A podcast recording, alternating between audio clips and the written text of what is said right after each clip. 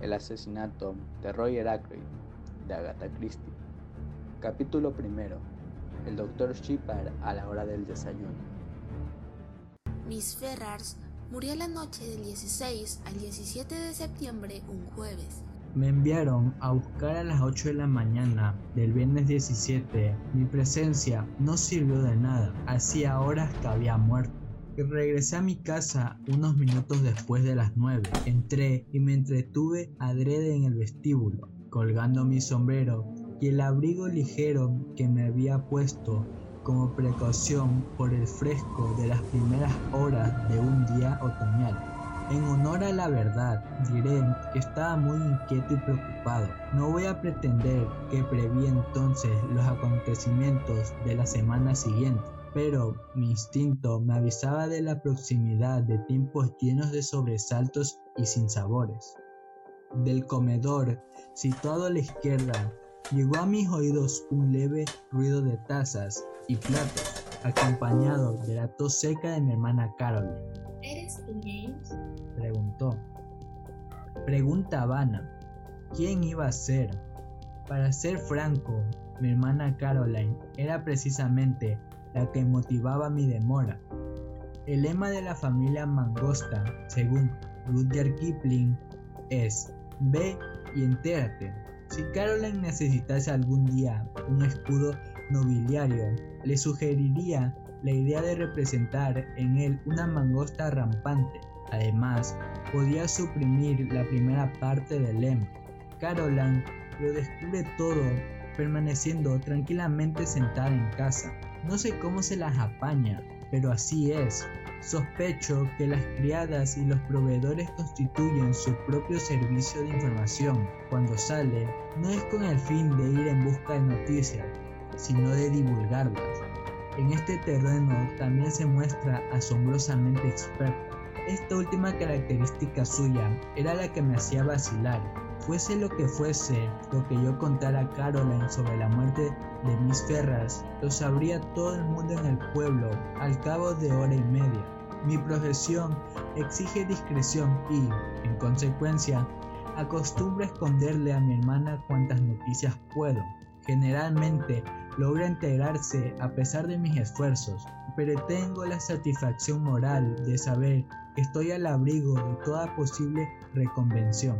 El esposo de Miss Ferrars murió hace un año y Caroline no ha dejado de asegurar, sin tener la menor base en que fundarse, que su mujer lo envenenó. Desprecia mi invariable afirmación de que Miss Ferrars murió de gastritis aguda, ayudada por su excesiva afición a las bebidas alcohólicas. Convengo en que los síntomas de gastritis y de envenenamiento por arsénico tienen puntos de similitud, pero Caroline basa su acusación en motivos muy distintos. Basta con mirarla, oí que decía una vez. Aunque algo madura, Miss Ferrars era una mujer muy atractiva y sus sencillos vestidos le sentaban muy bien. Sin embargo, muchísimas mujeres que compraban sus vestidos en París no por eso han envenenado a sus maridos. Mientras vacilaba en el vestíbulo, pensando vagamente en todas esas cosas, la voz de Caroline sonó de nuevo, algo más aguda.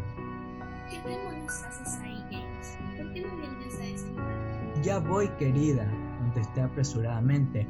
Estoy colgando el abrigo. ¿Has tenido tiempo de contar una docena? Tenía razón, muchísima razón. Entré en el comedor, di a Caroline el acostumbrado beso en la mejilla y me senté ante un plato de huevos fritos con bacon. El bacon estaba frío Sí, de King's Pack Dog, Miss Ferrars. Lo sé. ¿Cómo lo sabes? Annie me lo ha dicho. Annie es la doncella, buena chica, pero una charlatana incorregible. Hubo una pausa. Continué comiendo los huevos con bacon. La nariz de mi hermana, que es larga y delgada, se estremecía levemente por la punta, como ocurre siempre que algo le interesa o excita. ¿Y bien? Mal asunto, nada que hacer. Debió morir mientras dormía, Lo sé. repitió mi hermana. Esta vez me sentí contrariado. No puedes saberlo, ni yo lo sabía antes de llegar allí, y no se lo he contado a nadie. Si Annie está enterada, debe ser clarividente. No me lo ha dicho Annie, sino el lechero. Te lo ha explicado la cocinera de los Ferrars. Ya he dicho antes que no es preciso que Caroline salga a recoger información, permanece sentada en casa y las noticias vienen a ella. ¿De que ha muerto? De un ataque cardíaco. ¿Acaso no te lo ha contado el lechero? Repliqué sarcásticamente. Los sarcasmos le resbalan a Caroline. Se los toma en serio y contesta como sí a tal cosas. No lo sabía. Como tarde o temprano, Caroline acabaría por enterarse, tanto daba que se lo dijera. Ha muerto por haber ingerido una dosis excesiva de veronal. Lo tomaba últimamente para combatir el insomnio. Debió de pasarse con la dosis, ¡Qué tontería! dijo Caroline de inmediato.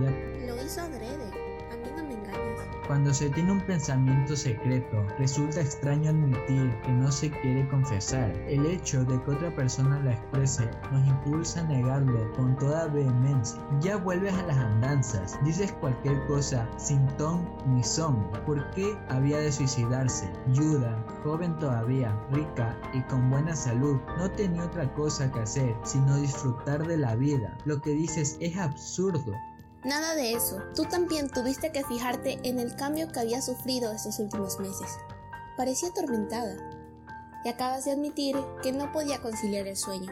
¿Cuál es tu diagnóstico? Pregunté fríamente. ¿Un amor desgraciado? Remordimientos. afirmó con brío. ¿Remordimientos? Sí, nunca quisiste creerme cuando te decía que había envenenado a su marido. Ahora estoy más convencida que nunca. No te muestras muy lógica. Seguro que cuando una mujer llega hasta el extremo de cometer un asesinato, tiene la suficiente sangre fría como para disfrutar de su crimen, sin dejarse dominar por el débil sentimentalismo que suponen los remordimientos. Caroline meneó la cabeza.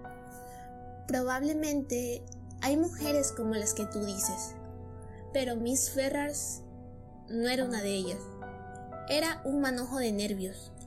Un impulso imposible de dominar la llevó a desembarazarse de su marido, porque era de esas personas incapaces de soportar el más mínimo sufrimiento. Y no cabe duda de que la esposa de un hombre como Ashley Ferrars debió de sufrir mucho.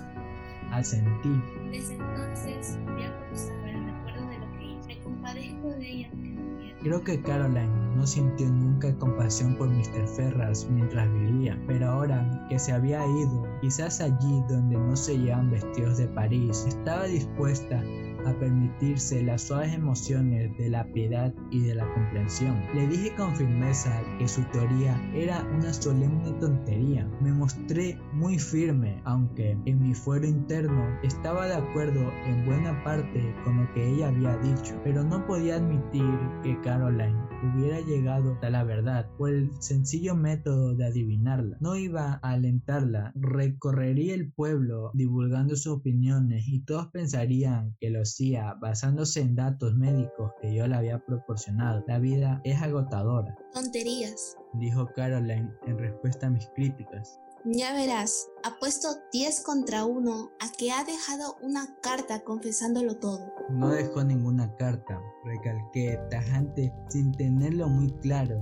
con las consecuencias de admitirlo, Ah, exclamó Caroline. de modo que si has preguntado si había una carta, ¿verdad? Creo, James, que para tus adentros piensas como yo. Eres un hipócrita. Siempre hay que tener en cuenta la posibilidad del suicidio, señalé. ¿Habrá encuesta judicial? Tal vez, todo depende de mi informe. Si estoy plenamente convencido de que tomó la sobredosis por accidente, quizás no la haya. ¿Lo estás? Preguntó mi hermana con astucia. No contesté y me levanté de la mesa.